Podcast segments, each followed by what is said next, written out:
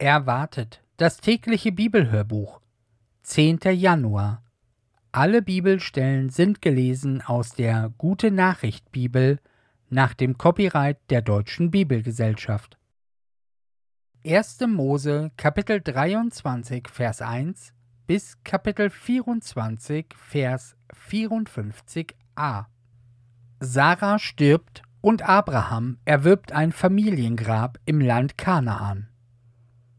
Sarah wurde 127 Jahre alt, dann starb sie in Hebron, das damals Kirjat Aba hieß, im Land Kanaan. Abraham trauerte um sie und hielt die Totenklage. Dann ging er von der Toten weg, setzte sich zu den Hethitern im Tor und sagte zu ihnen: Ich bin ein Fremder und habe nur Gastrecht bei euch, verkauft mir ein Stück Land als Grabstätte für meine Familie, damit ich dort meine Frau zur letzten Ruhe betten kann. Die Hethiter antworteten Abraham, Höre, was wir dir vorschlagen, Herr. Wir ehren dich als einen Mann, dem Gott Macht und Reichtum gegeben hat. Bestatte doch deine Frau im vornehmsten unserer Gräber. Jeder von uns wird dir gerne sein Grab zur Verfügung stellen. Abraham stand auf, verneigte sich vor ihnen und sagte, Wenn ihr also damit einverstanden seid, dass ich meine Frau hier bei euch bestatte, dann legt bei Ephron, dem Sohn Zohas, ein Wort für mich ein. Ich bitte ihn um die Höhle Machpela am Ende seines Feldes. Er soll sie mir um den vollen Preis verkaufen, damit ich hier bei euch ein Familiengrab besitze. Ephron saß selbst mitten unter den Hethitern, die sich im Tor der Stadt versammelt hatten, und in Gegenwart aller sagte er zu Abraham Nein, mein Herr, hör mich an. Ich schenke dir die Höhle und das Feld dazu. Hier, vor allen meinen Landsleuten, schenke ich sie dir, damit du deine Frau bestatten kannst. Abraham verneigte sich wieder vor den Hethitern und sagte zu Ephron in Gegenwart aller Bitte, hör mich an. Ich zahle den Kaufpreis für das Feld. Nimm ihn von mir an und lass mich dort meine Frau bestatten. Ephron erwiderte Ach, mein Herr, hör mich an. Ein Stück Land im Wert von vierhundert Silberstücken. Was bedeutet eine solche Kleinigkeit schon zwischen uns beiden? Du kannst dort deine Frau bestatten. Abraham ging darauf ein und wog Ephron die Summe ab, die dieser vor den versammelten Hethitern genannt hatte, vierhundert Silberstücke nach dem Gewicht, das die reisenden Händler benutzten. So ging das Feld Ephrons bei Machpela östlich von Mamre in den Besitz Abrahams über. Vor den Augen aller Männer, die im Tor versammelt waren, wurde das Feld samt der Höhle und allen Bäumen darauf als Abrahams Eigentum bestätigt. Dort in der Höhle bei Mamre, in Hebron im Land Kanaan, legte Abraham seine Frau Sarah zur letzten Ruhe.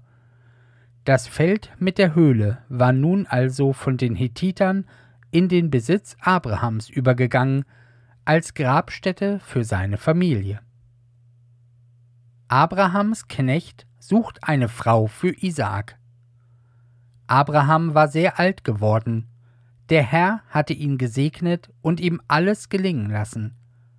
Eines Tages sagte er zu seinem ältesten Knecht, der seinen ganzen Besitz verwaltete, Leg deine Hand zwischen meine Beine und schwöre mir. Versprich mir beim Herrn, dem Gott des Himmels und der Erde, dass du für meinen Sohn Isaak keine Frau auswählst, die hier aus dem Land Kanaan stammt. Gib mir dein Wort, dass du in meine Heimat gehst und ihm eine Frau aus meiner Verwandtschaft suchst. Der Besitzverwalter sagte, Was soll ich aber tun, wenn die Frau mir nicht hierher folgen will? Soll ich dann deinen Sohn wieder in deine Heimat zurückbringen? Auf keinen Fall, sagte Abraham, das darfst du niemals tun. Der Herr, der Gott des Himmels, wird seinen Engel vor dir herschicken, so dass dein Auftrag gelingt und die Frau dir folgen wird. Er hat mich aus meiner Sippe und Heimat weggeholt und mir mit einem Schwur zugesagt, dass er meinen Nachkommen dieses Land geben wird. Wenn die Frau dir nicht folgen will, bist du nicht mehr an deinen Schwur gebunden. Aber auf keinen Fall darfst du meinen Sohn dorthin zurückbringen. Da legte der Verwalter seine Hand zwischen die Beine Abrahams und schwor ihm, alles so auszuführen, wie er es verlangt hatte. Dann machte er zehn von den Kamelen seines Herrn reisefertig, nahm wertvolle Geschenke mit und reiste nach Mesopotamien, in die Stadt, in der die Familie von Abrahams Bruder Nahor lebte. Als er dort ankam, hielt er an der Quelle vor der Stadt an und ließ die Kamele niederknien. Es war gegen Abend um die Zeit, wenn die Frauen zum Wasserholen herauskommen. Herr, du Gott meines Herrn Abraham, betete er, gib mir Glück zu meinem Vorhaben, sei gut zu meinem Herrn und erfülle seinen Wunsch. Gleich werden die jungen Mädchen aus der Stadt hierher kommen und Wasser schöpfen. Dann will ich eins von ihnen bitten, reiche mir deinen Krug, damit ich trinken kann. Wenn das Mädchen sagt, trink nur, ich will auch deinen Kamelen zu trinken geben, dann weiß ich, sie ist es, die du für deinen Diener Isaak bestimmt hast. Daran werde ich erkennen, dass du zu meinem Herrn gut bist und seinen Wunsch erfüllt hast. Kaum hatte er zu Ende gebetet, da kam aus der Stadt ein Mädchen mit einem Wasserkrug auf der Schulter. Es war Rebekka, die Tochter von Betuel und Enkelin von Milka, der Frau von Abrahams Bruder Nahor. Sie war sehr schön und noch nicht verheiratet, kein Mann hatte sie berührt. Sie ging die Stufen zum Wasser hinab, füllte ihren Krug, hob ihn auf die Schulter und kam wieder herauf. Schnell trat der Verwalter Abrahams auf sie zu und bat sie Gib mir doch einen Schluck Wasser aus deinem Krug. Trinkt nur, Herr, sagte das Mädchen, ließ sogleich den Krug auf ihre Hand herunter und hielt ihn so, dass er trinken konnte.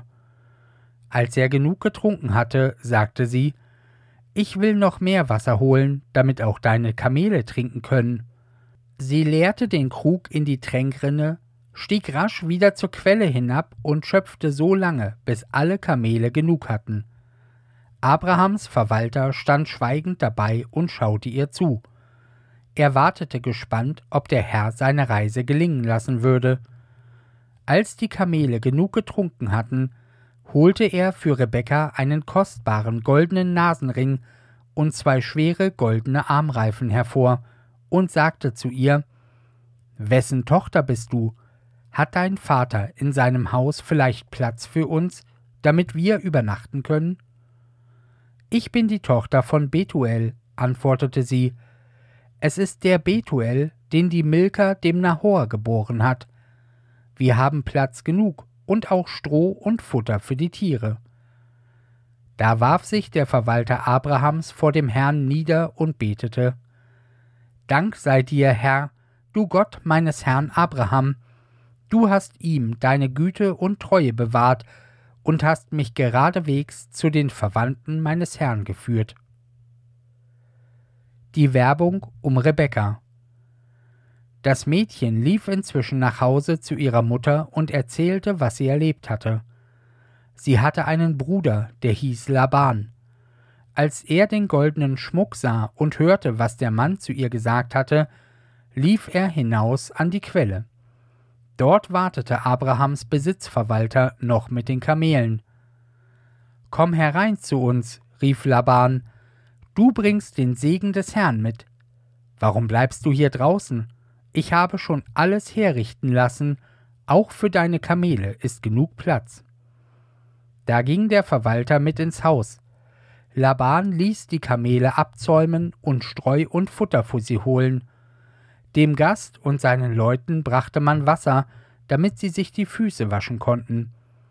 Als sie ihm aber etwas zu essen brachten, sagte er Ich esse erst, wenn ich meinen Auftrag ausgerichtet habe. Laban forderte ihn auf zu reden, und er begann Ich bin Abrahams Besitzverwalter. Der Herr hat meinen Herrn reich gesegnet und zu hohem Ansehen gebracht. Er hat ihm viele Schafe, Ziegen und Rinder gegeben, dazu Silber und Gold, Sklaven und Sklavinnen, Kamele und Esel. Auch hat Sarah, die Frau meines Herrn, ihm in ihrem Alter noch einen Sohn geboren, dem er seinen ganzen Besitz vermacht hat. Nun hat mein Herr mich einen Eid schwören lassen und hat mir aufgetragen, Du darfst für meinen Sohn Isaak keine Frau aus dem Land Kanaan wählen. Geh zu meinen Verwandten, zur Familie meines Vaters und hole ihm von dort eine Frau. Als ich einwandte, dass die Frau mir vielleicht nicht in das fremde Land folgen werde, da sagte er, Der Herr, nach dessen Willen ich mich immer gerichtet habe, wird seinen Engel mit dir schicken und deine Reise gelingen lassen, so dass du für meinen Sohn eine Frau aus meiner Verwandtschaft, aus der Familie meines Vaters findest. Wenn meine Verwandten dir aber keine Frau für meinen Sohn geben wollen, bist du nicht mehr an deinen Schwur gebunden. Als ich nun heute an die Quelle kam, betete ich zum Herrn und sagte, Gott Abrahams, meines Herrn, wenn du doch meine Reise gelingen lassen wolltest, ich stehe hier an der Quelle und bitte dich um ein Zeichen. Zu dem ersten heiratsfähigen Mädchen, das herauskommt, will ich sagen, gib mir doch einen Schluck aus deinem Krug.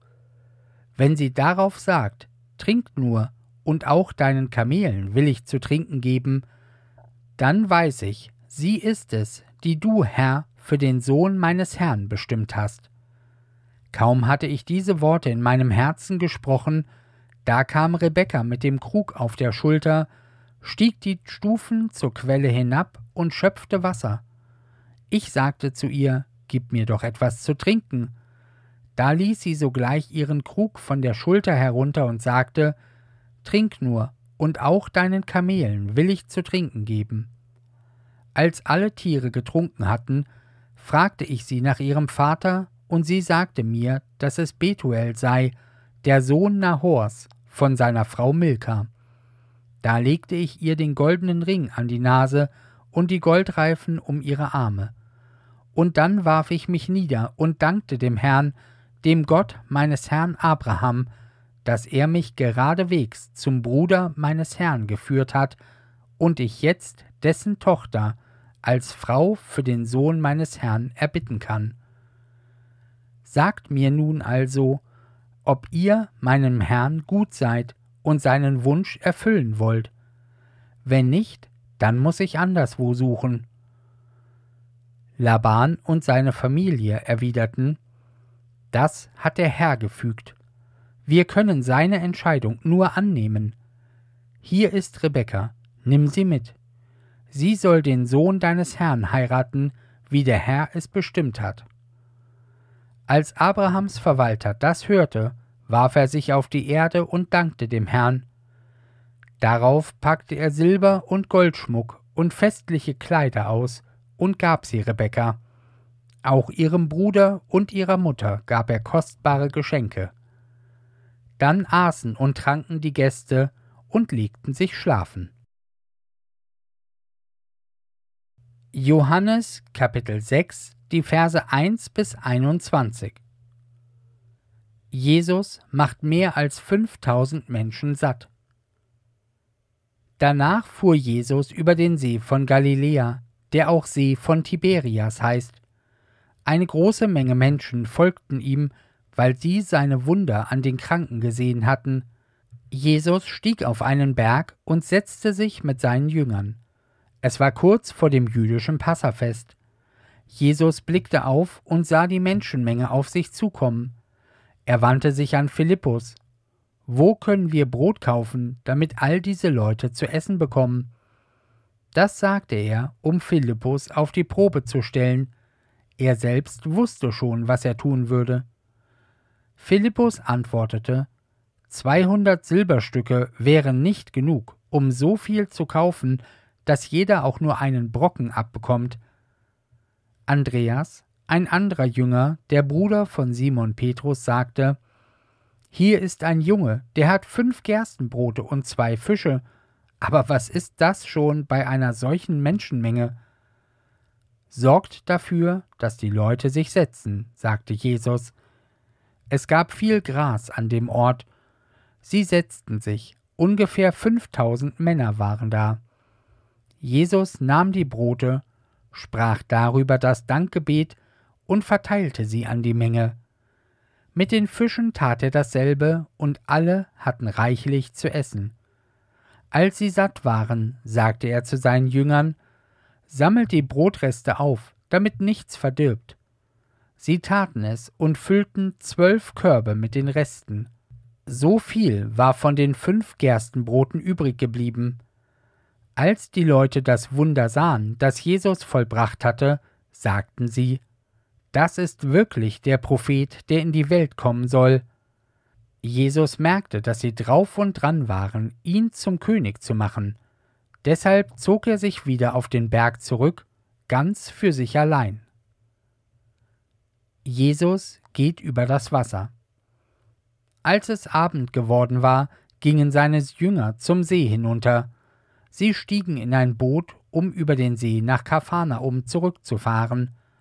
Es wurde Nacht, und Jesus war immer noch nicht zu ihnen gekommen. Das Wetter war sehr stürmisch und das Wasser schlug hohe Wellen. Die Jünger hatten eine Strecke von etwa fünf Kilometern zurückgelegt. Da sahen sie plötzlich Jesus, wie er über das Wasser ging und sich ihrem Boot näherte. Die Angst packte sie, aber Jesus sagte, Habt keine Angst, ich bin's. Sie wollten ihn zu sich ins Boot nehmen, aber da waren sie auch schon am Ufer, dort, wo sie hin wollten. Psalm 9, die Verse 13 bis 20 Den Hilfeschrei der Armen überhört er nicht, er vergisst nicht die Qual der Verfolgten und zieht die Verfolger zur Rechenschaft. Herr, hab Erbarmen mit mir, sieh doch, wie sie mir zusetzen mit ihrem Hass. Hol mich weg von den Toren des Totenreichs, dann stelle ich mich an die Tore deiner Stadt und rühme dich vor allen für das, was du an mir getan hast. Die anderen Völker sind in die Grube gefallen, die sie für uns gegraben hatten. Sie legten ihre Netze aus und haben sich selbst darin gefangen. Der Herr hat seine Macht erwiesen, er hat für Recht gesorgt. Die Unheilstifter sind in die eigene Falle gelaufen. Hinab zu den Toten gehören sie alle, die Völker, die Gott den Rücken kehren. Doch die Armen sind nur scheinbar vergessen, ihre Hoffnung ist nicht für immer dahin. Greif ein, Herr, lass nicht zu, dass ein Mensch dir die Stirn bietet. Zieh die Völker vor Gericht, sprich ihnen allen das Urteil. Stürze sie in Angst und Schrecken, Herr, zeig ihnen, dass sie nur Menschen sind. Sprüche Kapitel 3, die Verse 1 bis 6 Anerkennung bei Gott und Menschen Mein Sohn, vergiss nicht, was ich dir beigebracht habe, behalte meine Anweisungen im Gedächtnis. Dadurch sicherst du dir ein langes, erfülltes Leben. An Liebe und Treue zu anderen soll es bei dir niemals fehlen. Schmücke dich damit wie mit einer Halskette. So findest du Beifall und Anerkennung bei Gott und den Menschen. Verlass dich nicht auf deinen Verstand, sondern setze dein Vertrauen ungeteilt auf den Herrn. Denk an ihn bei allem, was du tust. Er wird dir den richtigen Weg zeigen.